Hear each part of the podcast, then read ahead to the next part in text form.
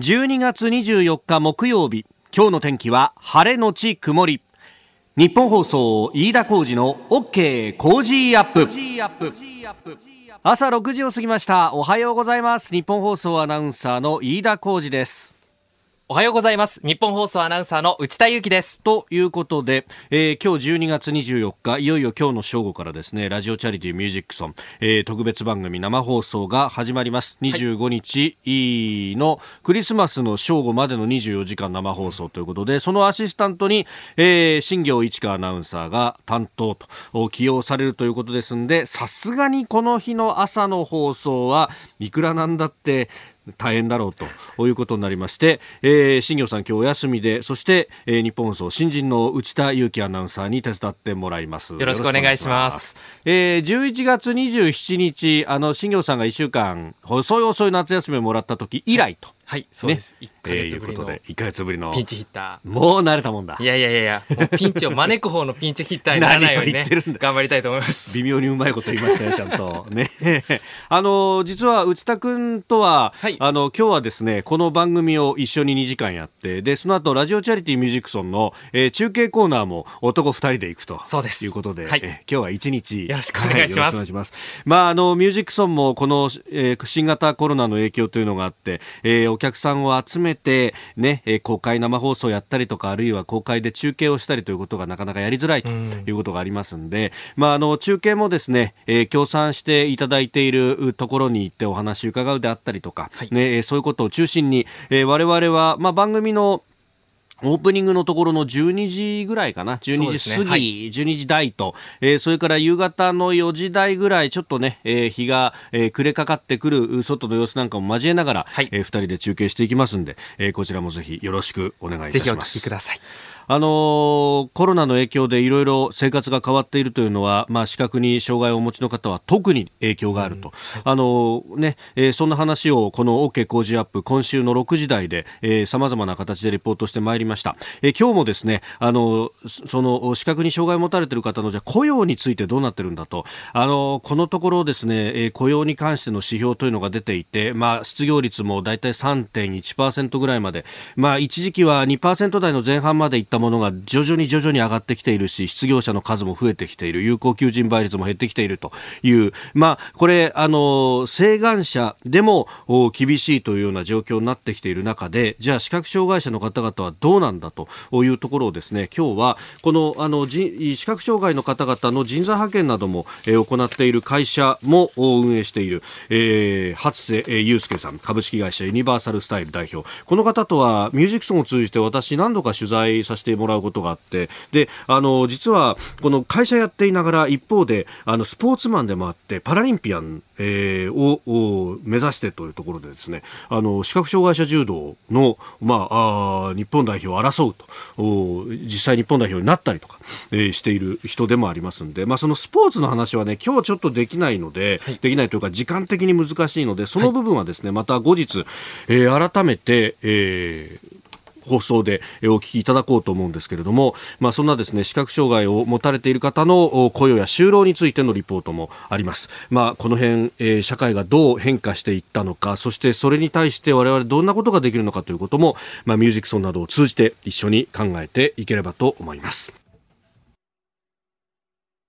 あなたの声を届けますリスナーズオピニオン。この傾向ジアップはリスナーのあなた、コメンテーター、私だ、今日は内田祐樹アナウンサー、はい、さらに番組スタッフとみんなで作り上げるニュース番組です。ぜひご意見をお寄せください。えー、今日はコメンテーター、ジャーナリストの鈴木哲夫さんです。取り上げるニュースですが、まずは袴田事件、最高裁が再審を認めない決定を取り消しまして審理を差し戻したというニュース。えー、それから新型コロナウイルスについて昨日も政府の分科会が行われました。えーえー、厚労省のアドバイザリーボードなども開かれておりますが、えー、店舗への支援措置罰則を含む特措法の改正案を協議しております、えー、そして、え、新型コロナに絡んでイギリスからの新規入国者今日から停止です、えー、昨日はまたあ1987年から90年までの、えー、外交文書が公開されました、えー、さらに政局安倍前総理明日にも桜を見る会の夕食懇親会について、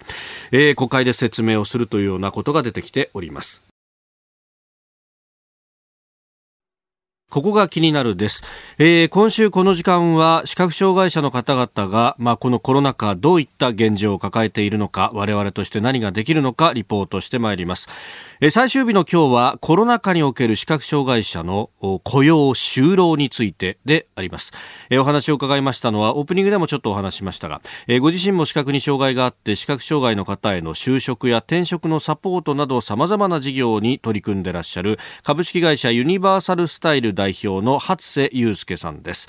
まあ、あの、この方ね、えー、かつてもインタビューをしたことがあって、まあ、その時もですね、まあ、障害者の方々の雇用についてっていうのはいろいろ伺ったんですけれども、まあ、これが今年に入ってだいぶいろいろ環境が変わってきたというところを中心に今日は伺いました。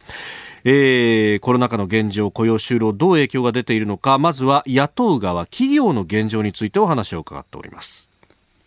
多くの企業で障害者雇用の採用計画があのストップしてるっていうところはありますかね。そもそも今現在いらっしゃる方の雇用を守るっていうところに立たなきゃいけないので、はい、どうしても新規の採用等にはまあ回らない。今までだったら、まあ、例えば障害を持たれている視覚と障害の方だとあの医務室に入ってマッサージをとか、はいはい、そういうようなイメージだったけどやれることはいっぱいあるんだっていうのは前からおっしゃってましたよね。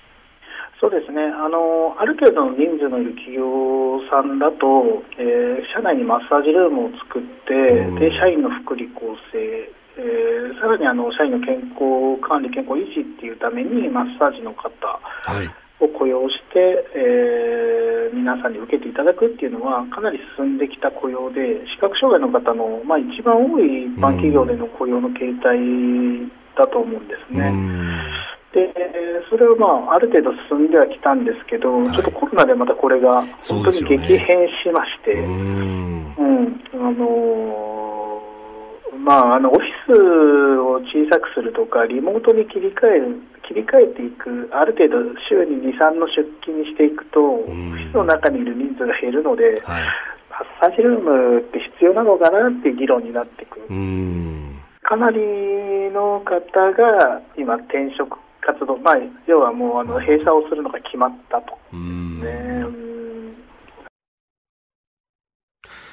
えー、まずは雇用への影響をお聞きいただきました。まあ、そもそもが経済が今、あかなり、えー、縮小していると、減速しているという中で、まあ、まずは既存の雇用を守るというところが、あ中心になってくると。で、リモートワークなどがあると、まあ、えー、ヘルスキーパーなどで入っている方々というののお仕事がだんだんと減ってくると。まあ、これ、あの、ね、えー、契約社員の形で、まあ、企業などに入っているというようなことも多いので、まあ、そうすると、えー、これがあの実動した、まあ、日だったりとか時間というようなもので計算されるとなかなか辛くなってくると月々いくらで入ってくる正社員とはまた別になってしまうというようなこともある、まあ、そうは言ってもなかなか転職活動というのも、まあ、そもそも、えー、雇用がシュリンクしている部分があるので難しいという現状を聞いたをいただきました、えー、それからあの、まあ、働く側の現状として以前はですねヒアリングして文字を書いたりするという、まあ、ある意味その会議などで文字起こしっていうのがあの結構ものすごく早い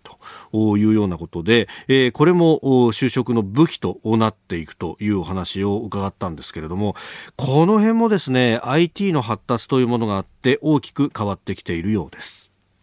IT の発達で、あのある程度書き起こしについては、あの文字化できるようになってきて、まあ、しまっているって言い方ですかね、うん、なので、新たな何かを僕らも探していかなきゃいけないと思うんですけど、うん。なかなか視覚障害の方にとっては、かなり大変なえー、時代になってきたなと、もちろんですね、あのー、IT の発達でパソコンでの事務職っていうこともかなり広がってますし、これからもどんどん事務職の採用っていうのはあるんでしょうけど、えー、今、学生の子とかだと、はい、あの語学とかはいいかなと思うんですよね。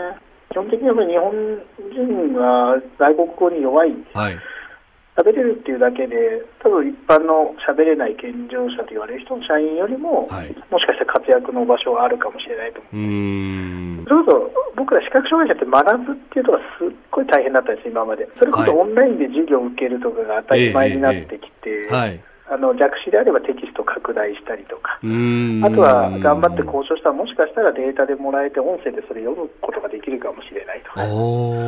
なってくると、あのもう学習っていう機会は昔以上に得られやすくなってるんですよね、ひょっとしたら、これから先の若い子たちは、僕ら思いもよらないようなところで活躍できるかもしれない。可能性はかなり高いと思います。もちろん僕らあの40代、50代も関係なく学ぶ機会があるので、今までは学校と交渉してとか行かせてもらってとか、席がどこでとかトイレがどこでとかいろんな場所とかから何回か行って覚えるとかがあったのが、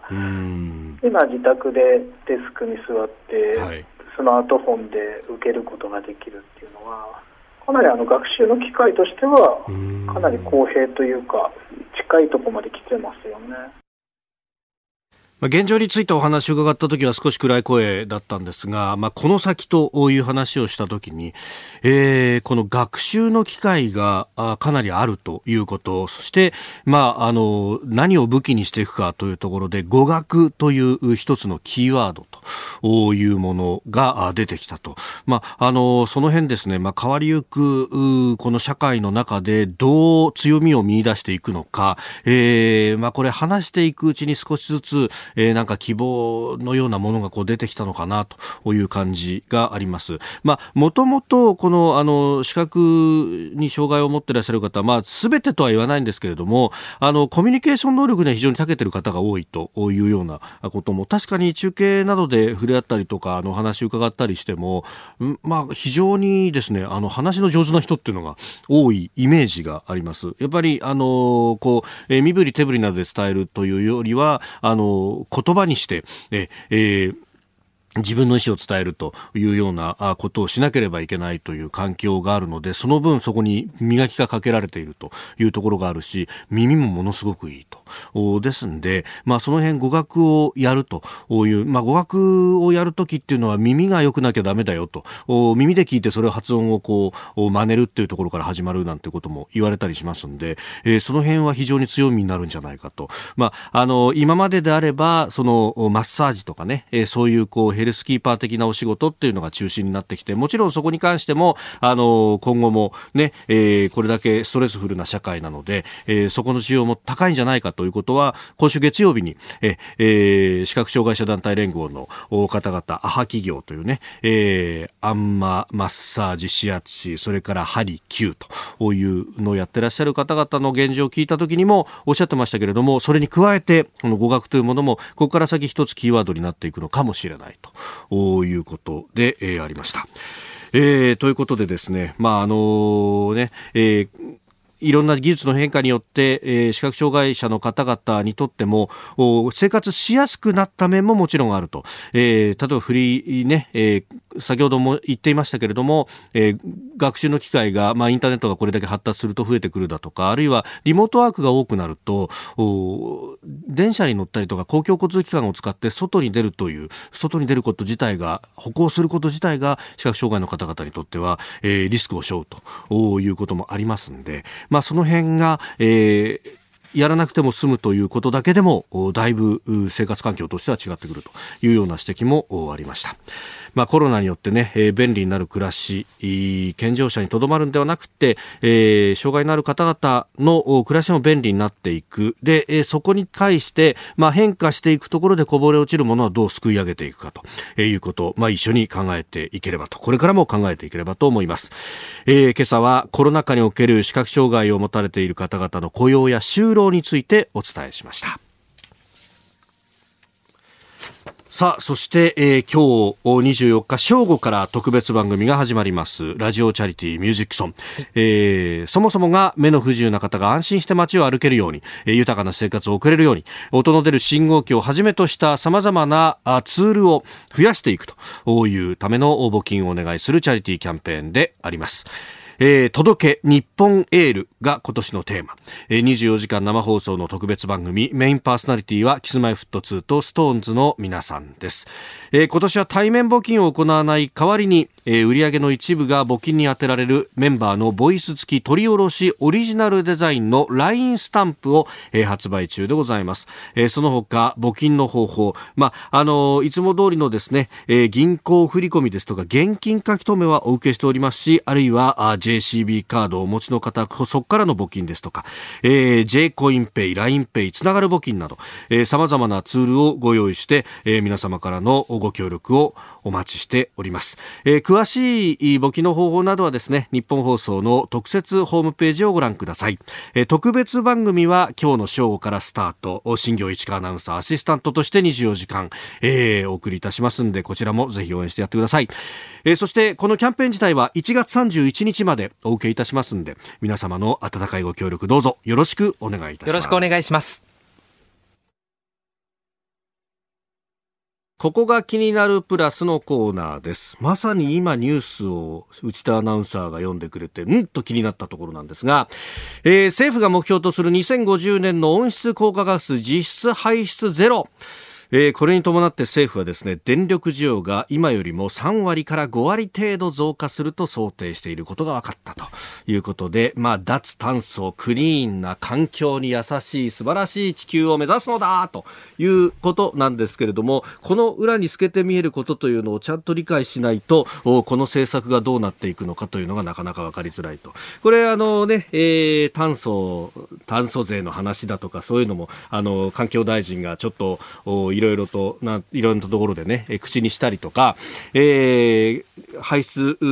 ね、を減らすんだということが出てきておりまして、まあ、そのためにはこの電動自動車だとかね、EV だとかを使うというような話も出てきているんですが、やっぱりそうすると電力の需要がどうしても増えてくると、電力の需要が増えてくるときにこれをどう賄うのかというところがですね、ポイントになってきて、これをまあ政府の側でもこうやってデータを出しながらやっていく。で、プラスして、えー、自民党の側もですね、えー、これ、あの、50年カーボンニュートラル実現推進本部というものを新設して、で、ここでもいろんな施策を出していこうということで、えー、やっているわけなんですが、えー、諸外国の環境派の人たちを見ると、えー、この、まあ、あの、排出、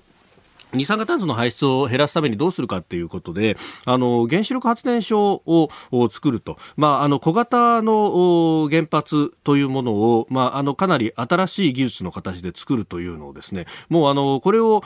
一丁目一番地に上げているなんていうところも結構あって、で、そのための投資を、例えばこの間もカナダで、えー、第4世代の原発という新しいものをどんどん作っていくんだというようなことが出てきたりとかですね、やっているわけなんです。じゃあ日本はっていうと、この環境をしている人たちっていうのは、おしなべて、まあ、あの、一部例外はあるかもしれませんけれども、こう、眺めていると、ね、えー、原発はやめろという人と重なり合う部分が結構多いんですよね。じゃあ、そうすると、それ以外のエネルギーでもって何をするかと、えー、再生可能エネルギーを使ってということに、えー、なっていくんですけれども、まあ、見解言われているその再生可能エネルギーというものは、えー、周波数が安定しないとか、あるいはこう、お天気次第で出来上がる電気量に差があるということになると。ところが、え電力というものは、えー、ニーズと、えー、作ったものというのが即座にピタってこう合わないことには、えー、安定した電力供給というのができなくなって、で、え需要が多くなったところに供給が少なかったりなんかすると、えブラックアウトといってですね、え一気に電力が落ちるみたいなことがあると。あの、それが実際に起こったのが、え北海道の胆振東部地震において、え原子力発電所はあの時もうすでに泊原発止まってましたけれども、えー苫小牧にある大きな火力発電所が止まっちゃったんで、それで北海道全土が、えー、ブラックアウトしたというようなことが起こったと。あれはあの、需要がボーンと増えたけれども、供給が全くできなくなったということで、えー、電気系統を安定化させるためにそういうことが、えー、起こったということなんですが、まあ、その辺の対案というのがなかなか出てきづらいというところです。で、この自民党の50年カーボンニュートラル実現推進本部第1回の会合は11月の11日に開かれたんですが、そこで初日の会合で喋った人が誰なのか。電気事業連合会の池辺会長でありました。ご意見お待ちしてます。COZY コージーアットマーク 1242.com です。ここでポッドキャスト YouTube でお聞きのあなたにお知らせです。ラジオの日本放送飯田浩二の OK コージーアップ。週末増刊号を毎週土曜日の午後に配信しています。1週間のニュースの振り返りそしてこれからのニュースの予定さらにコメンテーターの素顔がわかるエピソードなど毎週更新しています。この増刊号でメッセージを紹介させていただいた方にはもれなく番組オリジナルマスキングテープをプレゼントしています。ぜひご参加ください。あなたと一緒に作る朝のニュース番組飯田浩二の OK コージーアップ。海外でお聞きのあなたそして関東以外の地域でお聞きのあなたからの参加もお待ちしています。12月24日木曜日時刻は朝7時を過ぎました。7時台コメンテーターの方々とニュースを掘り下げます。今朝はジャーナリスト鈴木哲夫さんです。では最初のニュースこちらです。袴田事件最高裁が再審認めない決定取り消し審理差し戻し。今から54年前に静岡県で一家4人が殺害された強盗殺人事件いわゆる袴田事件で死刑が確定した元プロボクサーの袴田巌さんについて。最高裁判所は昨日再審開始を認めないとした東京高等裁判所の決定を取り消し審議を高裁に差し戻しました。えー、犯行時の着衣と認定された衣類に付着している、えー、血痕の色について科学的な検討が不足していると判断したということです。まあ、これ、なんか味噌だるに使ってたというものそうですね、そこであの、まあ、当時の写真なんかもあの、ね、よく皆さん、ニュースなんかで目にしたかもしれませんけども。あのまあ、とにかく、相当前の話ですから、はい、その実際に物証のね、そのいわゆる、まあ、鑑定いろいろやっ鑑定をやってきてるけれども、うん、その、まあ、科学的な根拠だとか当時のいわゆるその科学のレベルだとかね、はい、ありますよね、えーえー、そういう意味でそれをまあ何十、まあ、40年、えー、経ってそれでまた再検証これはもうできない、まあ、ある意味ではもうなんか水かけろみたいになってくる、だけどそういう中でやっぱりその、まあ、この最新ということのまあいろいろ問題がありましてね、えー、それからやっぱりその特に証拠なんかそうだけどもその新しい証拠をこうどんどん開示していくようなことがこれ検察にこうずっと委ねられてたなんていうこともあってね、はい、だからやっぱりこう最新っていうのをどういうふうにまあこれ裁判の制度仕組みの問題になってきますけど。うんここをやっぱりその考えなきゃいけないでしょうね。もう今は科学捜査でね、かなりその DNA 鑑定だといろんなことがもう、えー、進んでるからあれなんだけれども、うん、まあ残されたやっぱりいくつかのこの疑わしき冤罪じゃないかっていう、あるわけですよね。実はここまで大騒ぎにならなくてもある。だからまあある種、もう時代、けりをつけなきゃいけない話だと思いますけど、えー、だから僕はやっぱり裁判のその仕組みっていうか制度のね、はい、ここをやっぱりもう司法に関係してる人たち当事者がね、えー、ちょっと考えなきゃいけないのかなっていう気がしますけどね。まあ、袴田さんご自身も84歳、うん、やがて85歳になるというところですんで、うん、お姉さんが喜んでられましたね。そうでしたね。クリスマスプレゼントだなんてね、うん、あのインタビュー応じてました。えー、でも飯田さんね、あのいや裁判で言うとね、あの、はい、例のそのザザマの事件、はい、えー、これがその9人殺害の、この事件、控訴取り下げということそうなんですよ。あのね、いやこれはもう極刑っていうのは、これはもう、まあ当然というかね、皆さんそう思うと思うんだけども、はい、なんかこう、すっきりしないんですよね。うん、その、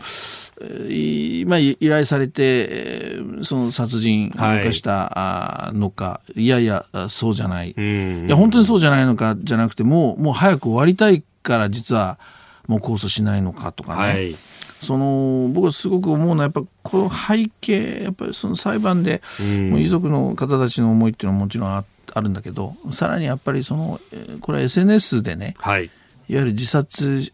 願望っていうかねそうそうそうそうそうもう死にたいとかね、はい、で特にやっぱり今年はこのコロナで、うん。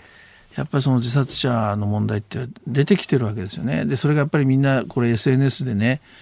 あのお互いにまあつぶやきながら、えー、だ本当に死を選んだ、若い人たち結構いるんですよね、うん、だからねそういうその SNS そしてそういう自殺、えー、特にコロナでそういうものが顕著になったこの辺も実はあの我々裁判通じてね、はい、これ社会とか行政とかが考えなきゃいけないことじゃないですか。うん、だからここに至ったねどういう動機だったのかっていうところの解明がどこまで進んだのかと、うん。うん、なん。か手っ取り早くお金を稼ぐためだみたいなことを今容疑者本人は、あの被告本人は言ってるようですが。うんうん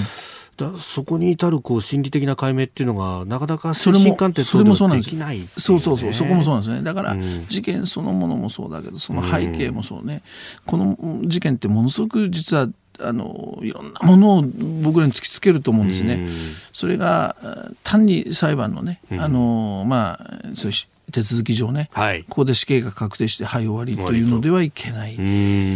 そんなちょっと同じ裁判でもねなんかあのざまもあっていやちょうどちょうどと言ったらあれですが、うんうん、ね2つのニュースがそうなんですよ。合わせて飛び込んできた感じになりますだから少しこれも考えなきゃいけないんじゃないかな、僕ら、まあまあ、要するに考え続けなきゃいけないのかなっていう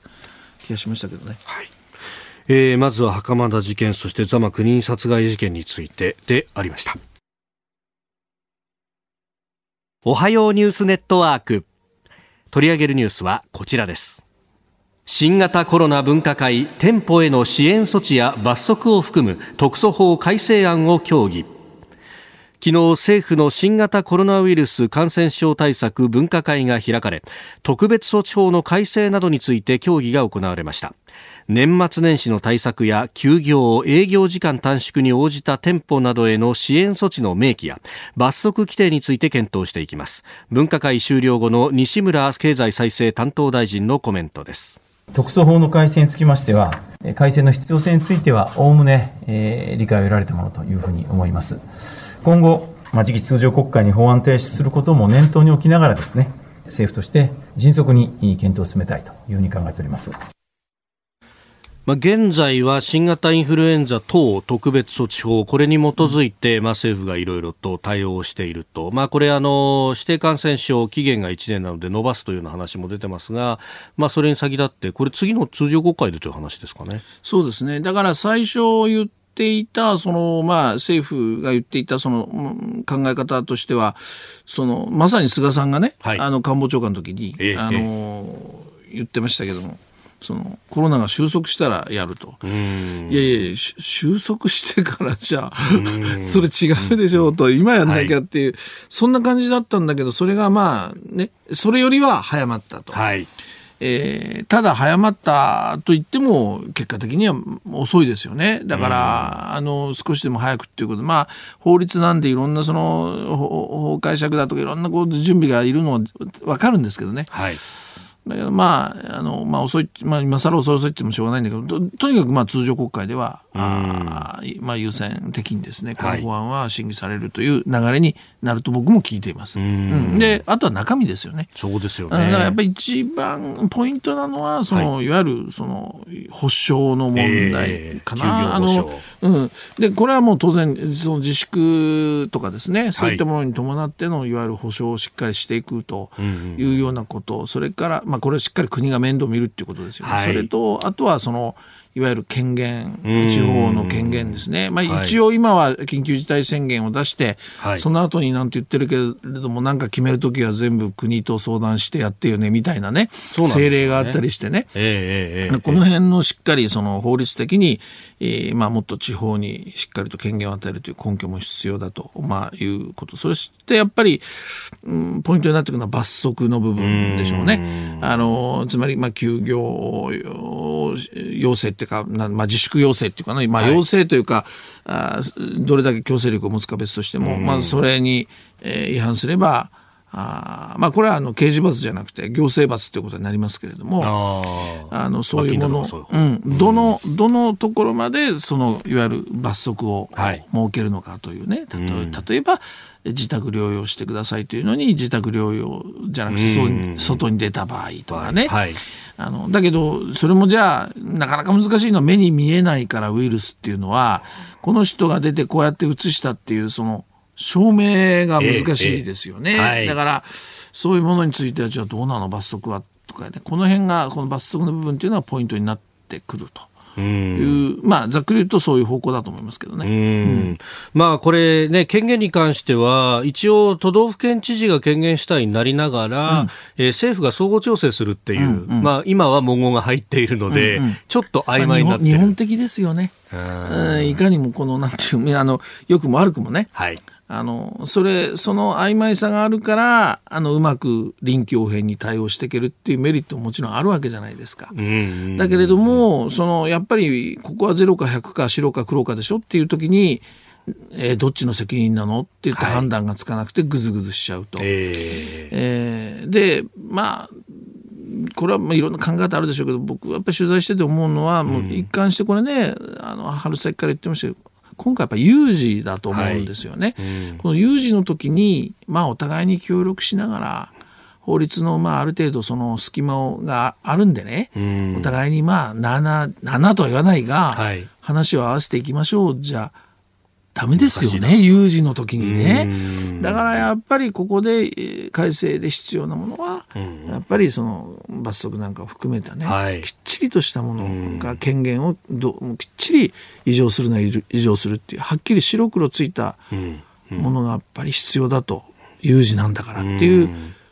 個人的には僕はそう思いますけどね。まあ、その点で言うと、その、こう、飲食店などへの、うんうん、まあ、営業の自粛だとか短縮みたいなものに関しては今回、えー、議論も出てきてますけれども、うんうん、もう一個、あの、そういえば緊急事態宣言の時にも問題になったのが、うんうん、結局この緊急事態宣言をやったところで、人の移動って制限はできないよねと、うんうん、お願いベースだよねっていうところ、うんうんこれはでもそのまま残るって感じになるんですかね。難しい、ね、これ難しいところですよね。まあまさにその人権とか権利との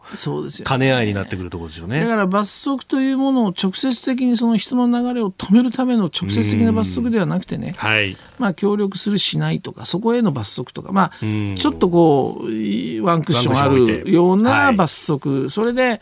あとはそこにこう連想していくってことですよね。多分ね。だからあこれやっちゃうとこうであ罰則なんだなとかね。だから今はここやめとこう手前でやめとこう、はい、なんかそういうある種の、まあ、効果ですアナウンス効果なんて法律でそういう表現しちゃいけないけど、えーえー、そういう次元の罰則なんだろうなとは思いますけど、ね、直接やっぱり出るな、まあ、ある種ロックダウン的なね、はい、街中歩いたら逮捕するぞみたいなね、まあ、夜間外出禁止みたいな小学校やってるところもありますそうそう。あ外国あるけれどもそこまではさすがにあの無理だと思いますね。まあ、憲法上も日本じゃなかなか難しいし、あとそれではおそらくは法律が国会を通っていかないということになりますかね。ありますね。でも、まあ、まあ、ある種全員をね、ええ、に日本国民の全員も僕は信じていいところ、飯田さん、え、あるんじゃないかな、だから、まあ、ここまでこの感染者と死亡者を低く抑えてきたっていうのは、かなりその部分に。でしょ、ね、あのいや、いますよ、最近、確かにマスク外してる人をよく見たりするけど、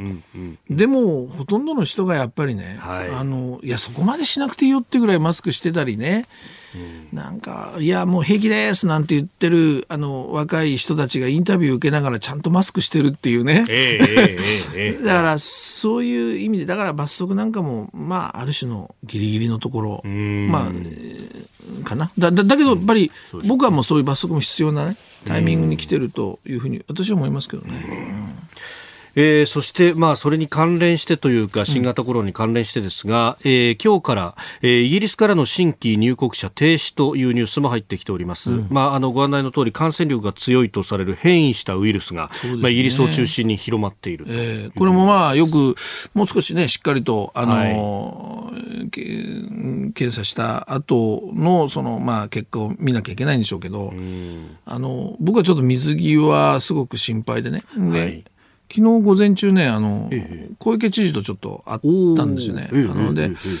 あの昨日やっぱりそのいろんなところ回ってました。公明党とか自民党とかね、えー、そそこで言ったのは特措法とと水際のことはすごくあの言ったって言ってましたね。うん。これはもう自治体じゃどうしようもないわけですよね水際はね。だからあのでやっぱりあともう一つ僕ワクチンの話が今出てますよね。はいでこれある種ワクチンがその、まあ、始まって日本でもまあ来年2月になんていうことで着々とただね僕ちょっと気になるのはねあの厚労省の、まあ、幹部とかね、はい。あの自民党のまあ政調担当のまあ幹部とかね、はい話してるとね必ずねワクチンの話取材をすると出てくるのがね、オリンピックまでにはっていうね。オリンピックまでにはって必ずオリンピックが出てくるんですよね。なるほど。でね、いや、これはまあ、そうそう。だ僕はちょっと、あの、疑い深いのかもしれないけど、でもね、なんか、その、ありきのような気がする。つまり、オリンピックのためにね、ワクチンを間に合わせてね、で、もう皆さん大丈夫ですよ。で、もう世界から入ってくる人も水際もね、大丈夫ですよっていう。何かそれありきのような気がするんでね、このワクチンはね、やっぱ今回、もちろん緊急性はあるから、はいあの僕はまあこれはある程度いつもの知見とは違う形で早めてね打つっていうことも承認も必要なのかもしれないけれどもあのーちょっとほら今副作用出たりしてるんでねはい。これ薬の承認ってほら割とクローズじゃないですか日本は。今回のこのワクチンだけはちゃんと情報公開してほしい。うーん。あの必要以上にね、あのそれをやっぱり日本政府にはしてほしいなと。それとなんか期限ありきのようなね、はい。まあ、オリンピックが一つの目標だとはしても。うんうんうん。なんかこうそこありきのなるほど。そこはちょっとね仮に副反応が結構あっても、いや、オリンピックのためだったらしょうがないじゃないか、になっちゃいけないそうそういうことそういうことです。だから必ず飯田さん話聞いてても出てこない、そう、副反応、あ、そう、オリンピックまでにって出てこないですか必ず出てきますよね。ね？そうそうそうそう。うんだから何かそれでこう全部の議論を押し潰すような形は良くないとそうそうそうだからもうちゃんと情報公開をしながら、うんやっていくと。うん。これだけの反応がありましたよとか、そういうのも、どそうういう症状だったか。ワクチンが疑いがあるんであればうん。そうじゃないオリンピックを考えなきゃいけないわけでしょ、うんそこですよね。はい、はい以上、おはようニュースネットワークでした。続いて、教えてニュースキーワードです。外交文書公開。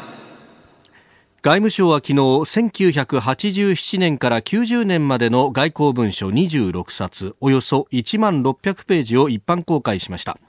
1989年6月4日の天安門事件に関連する記録では日本政府が事件発生当日中国を国際的に孤立化させるのは得策でないと懸念し G7 先進7カ国としての共同制裁を拒否する方針を固めていたことがわかるなど当時の様子が克明に記されております。まあ、あの天安門事件、その前後、中国との関係というものが、まあ、かなりね、えー今日の紙面などでもクローズアップされてまそうですすね。ね。あのまあ、これはその外外交文書って、まあ、30, 30年が果たしていいかどうかねうんっていうのはややっぱり継続してるようなものはもうもっと長くて50年ぐらいでもいいのかなんていう議論もあったしいやええもっと短くてもいいっていううんね、早く出せというのね。ありましたよね。で、やっぱりあの、これ確か僕の記憶で、えっと、民主党政権の時に、はいええあの、こういうことをやろうとちゃんとっていうことで、うんうんうんあの、で、これ、ポイントなのはやっぱり単なる、なんていうのかな、のノスタルジーっていうか、はい。ああ、そういうこともあったね、じゃなくじゃなくて、てうん。今の時代にこれを振り返るっていう作業がはい。僕らは必要なわけですよね。うん。だから当時のを振り返ることによって、外交はその後ね、まあ30年ってかなり長いけど、はい。たった今、それが逆に言うとえ当てはまってね、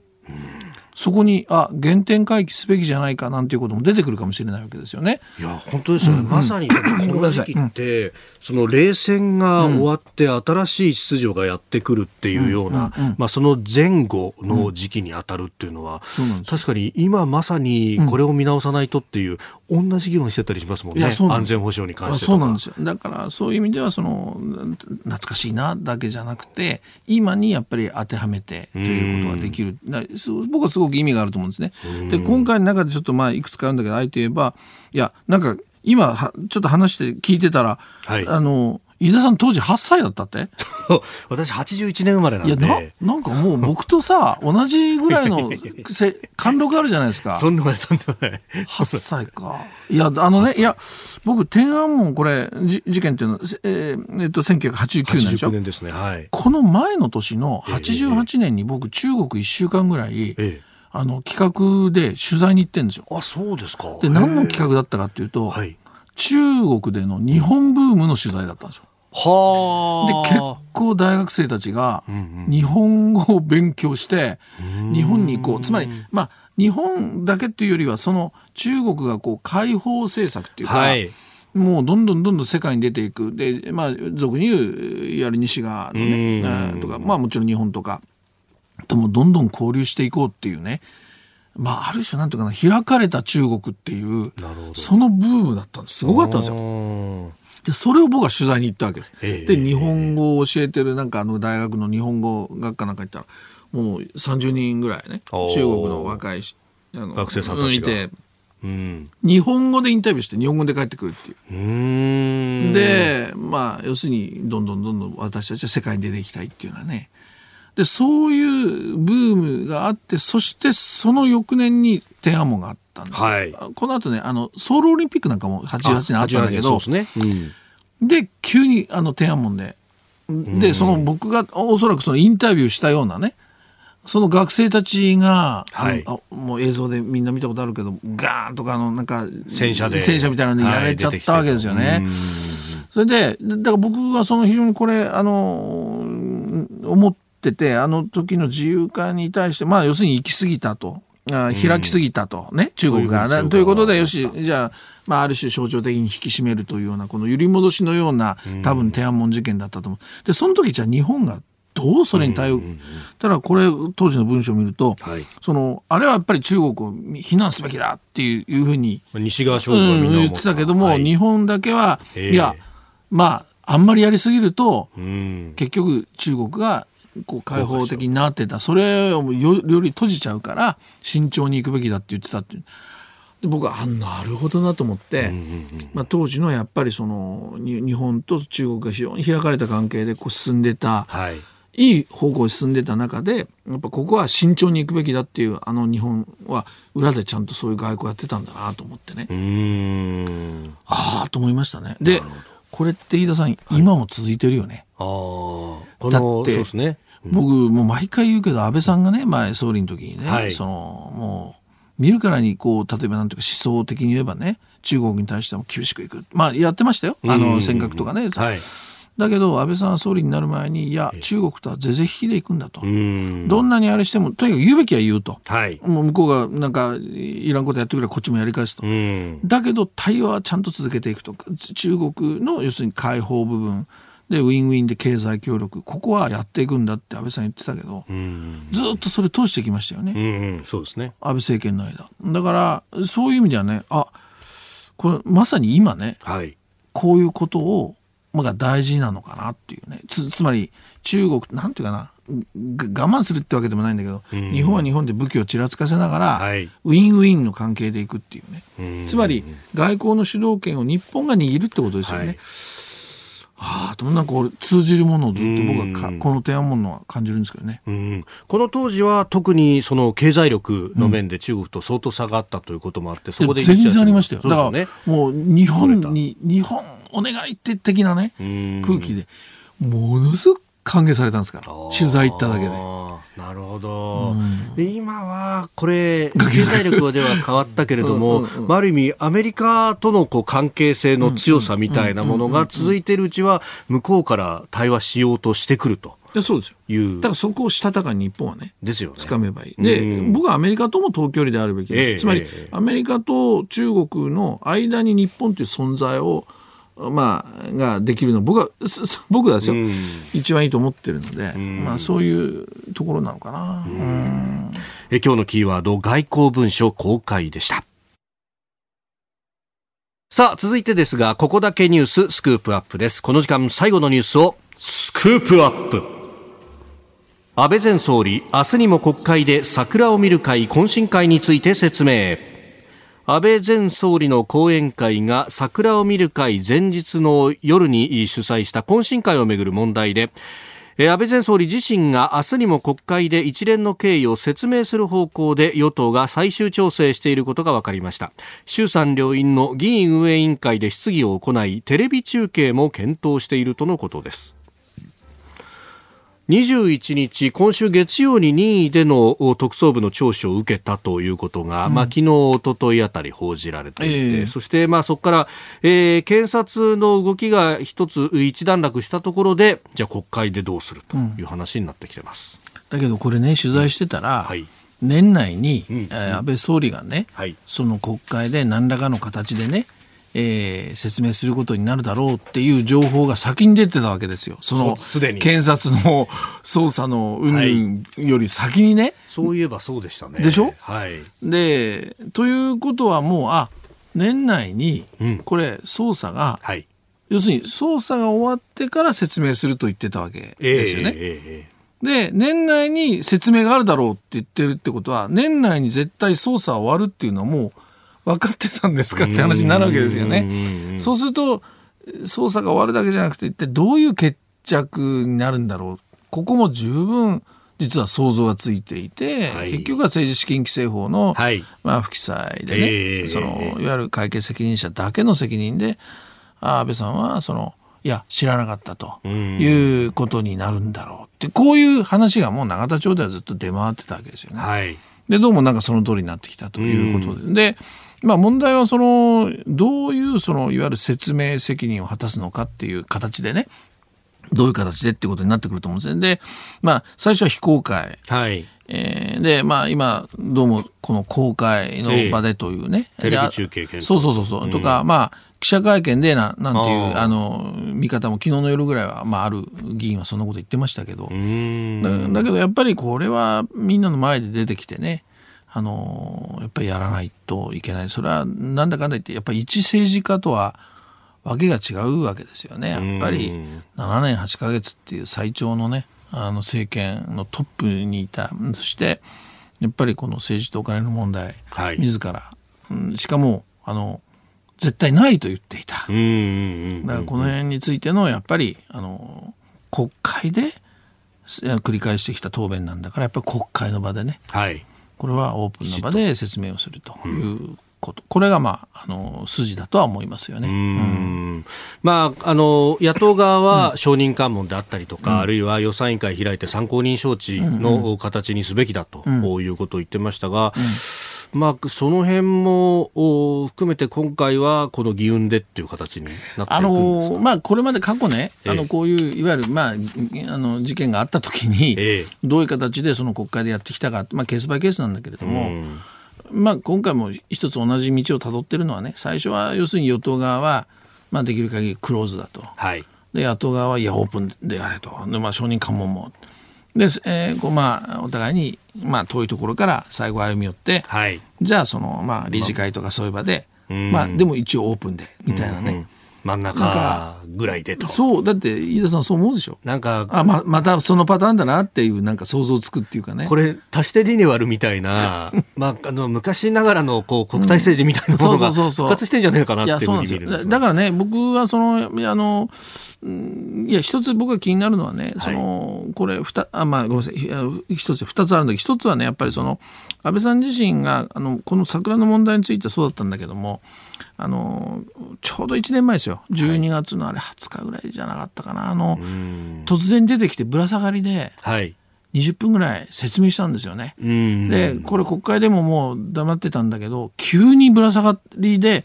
説明した。はい、でこれいいことなんだけど、うん、説明をするとそこのまた言葉とかで墓穴掘っちゃうんだよね。でえじゃあじゃあここはここはって言ってさらにこう問題が深刻化していったでしょ、はい、だから今回も安倍さんが説明をすることによってね、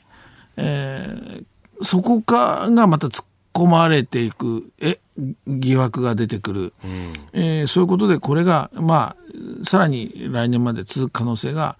あ出てくる。こう非常に節目だというのが一つね。それともう一つはねあのこれ菅さんの責任言われてる今菅さん総理だし、当時は官房長官でね。はい、で、えー、っとまあ私はニコ動であの質問した時にあのニコ動のユーザーの方の質問はい、トップからずっと聞いて桜問題がちょっとね、うんうんうん、後の方だったからもうそれ聞く時間なかったんだけど最近なんかテレビとか出てよくね、はい、聞かれてますね。桜、桜って言われてるけど、えー、当時取材して僕ね、この飯田さんの番組でも言った記憶あるんだけど、うんうんはい、あの、桜の危機管理って、桜問題の危機管理って実は安倍さんの周辺がやってて、はい、菅さんってちょっとこう、あ外されてたところがあったじゃないですか。去年のこの時期っていうのを考えると。うんうん、で、僕結構それ取材してて、えー、菅さん1対1も取材したんだけど、はいまあ、危機管理は本来菅さんなんだけど、あの頃って、ちょっとこう、危機管理に溝があったっていうかね、安倍さんの周辺と菅さんの間にね。うんはい、でそういうことでね、割と桜問題は、菅さん、こう、情報が入ってきてなかったところもあって、それで、でも答弁は、当時答弁は内閣府で担当菅さんだから菅さんが答弁してるっていう。あるいは会見でも菅さんが話して。ちょっとね当時取材してた人間わかるけど、はい、ぎくしゃく感があったんですよね。でだから今更ね、はい、じゃあその桜全責任が当時の危機管理やってたのが菅さんだからって言ってバンと来てもあの多分菅さんに限界もあると思うんですよね。しゃべることができる限界、まあ、要するに知らないこともあったりするあの当時も、うんね、だだから僕が一番いいのはね、うん、あのまあ、菅さんは総理になった瞬間にもうこう桜やめるっつって言ったけど、うん、そうじゃなくてもう一回ねやっぱりあのきっちりこれはあの調査をすると。もう一回一からね。うん、で、これ誰がいい悪いの話じゃないんですよ。事実関係をっていうね。それが僕はベストだったと思うね。うん、それをやらないって言って逃げちゃって、そこでまたこの事件、立件があって、そして安倍さんのこれから説明責任が。はいったら菅さんはって話になってくるでしょ。だからね、なんかこう、ちょっとこう、ボタンをかけ違ってる感じがして、だから年明けもね、これ、はい、今回、あの、与党の、のまあ、連立与党のちょっとベテランに話聞いたら、はい、とにかく年内に収めたいと。この桜、来年は政局の年になりますから、選挙も、うんあるし、それからなんか、菅さん支持率下がってるから、菅おろしなんて本当に言う人もいるんですよ。もう、もういるんです、いるんですよ、自民党の中に。うん。で、これかなりベテランの議員ですよ。だから、そうなるから、とにかく年内に終わらせたいっていうことだろうけど、まあ、今言ったようにこう複雑な部分があるのでね、はい、これはまたその来年に引きずる。政局にさらに加わるっていうかね本当に知ってるのか知らなかったのかみたいなのとか、うん、なんかメールが出てきたぞとかなってくると、うん、そういうこと。ですか？ですね。まあ要注意ですよ。うん、プラスしてあの吉川貴盛元農林水産大臣の話っていうのも出てきた、まあ、この辺りが私立に影を落とすんじゃないかなんてことも言われてますが、なんか仕事人内閣なのに仕事と違うところで、ね、うん、こういうこと起こるのっていうのは、なんとも残念な感じがあります、ね、いやだけどね自分が、自分が官房長官の時は、はい、まさにそういう危機管理をやってきた。そうですよね。ね総理になったら、その危機管理を誰がじゃあやるのかっていう、そこのやっぱ不在っていうか、あどうも正正直言いますけど、ちょっと感じますね。あ菅政権には菅官房長官がいない。そうそうそうそうそうそうそう。だからそれを、ちょっと感じる、取材して感じるかな。なだからそうなるともう来年はちょっとね、はい、あのまさにこう政局になる選挙も絡むでしょ？うん。都議選もあるしと。コロナ対応もあるでしょ？はい。だから、ちょっと大変な年になるのかなっていう、まあ、永田町、政治はね、えええそんなちょっと予感しますけどね。はいえー、スクープアップ、このゾーンは、まあ、足元、桜を見る会であるとか、そして先の政局というところをお話しいただきました。このコーナー含めて、ポッドキャスト、YouTube、ラジコ、タイムフリーでも配信してまいります。詳しくは番組ホームページご覧ください。目の不自由な方へ音の出る信号機を。第46回ラジオチャリティーミュージックソンのお知らせです。ラジオチャリティーミュージックソンは目の不自由な方たちが安心して街を歩けることを目指し、音の出る信号機や目の不自由な方の社会参加につながるアイテムを一つでも増やすための募金を募るチャリティーキャンペーン活動です。12月24日正午から25日正午にわたって24時間チャリティー番組をお送りします。パーソナリティはアイドルグループのキスマイフット2とストーンズの皆さんです。そして私、新業はアシスタントを担当し。します。今年はコロナ禍ということで目の不自由な方のその環境というのも大きく変化しました。え例えばその駅のホームでの声かけというのが減ったりですとか、まあ、あの、スーパーですとかね、その列に並ぶときに、こう、距離をとって並ばなきゃいけなくなりましたが、その距離感覚というのがわからなかったり、えー、お店に置いてあるそのアルコール消毒の位置がわからないですとか、あとマッサージのお仕事をされている方たちは、あの、緊急事態宣言の時は、その治療院を閉鎖しなくてはいけなくなったりですとか、今もその、えー、お客さんがなかなかこう戻ってこないといった現状があります。えー、そういったですね、あの、視覚障害の方たちを取り巻く環境であったりとか、えー、様々なことを番組を通してレポートしていきます。あの、ぜひよろしければお聞きいただければと思っております。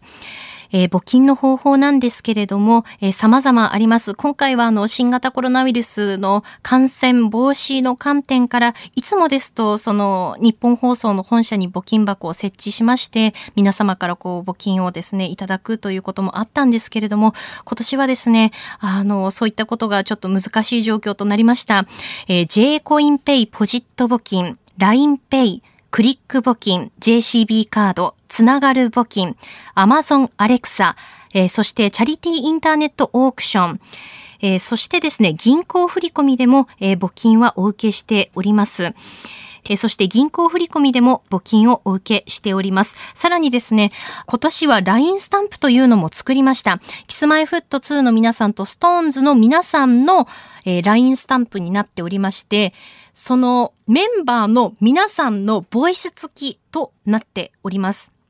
あの、目の不自由な方々はスマートフォンもね、あの、使ってらして、ボイスオーバーという機能を使っていたり、あとは白黒をこう反転させて弱視の方はですね、利用していたりもするんですけれども、やっぱりその音声がついているスタンプだと、えー、なおいいんじゃないかということで、音声付きの LINE スタンプを作りました。えー、早速ですね、もうすでに、あの、LINE のそのスタンプショップのところで、スタンプストアのところで、あの、購入できるようになっておりまして、一部手数料を除いて全額、えー、ラジオチャリティミュージックソンに、えーえー、寄付するという、そういうふうな形になっておりますので、もしよろしければですね、あの、LINE スタンプもぜひ、あの、チェックしていただければなと思っております。えー、ラジオチャリティミュージックソン12月24日正午から25日正午まで24時間にわたってお届けします。ラジオチャリティミュージックソンのお知らせでした。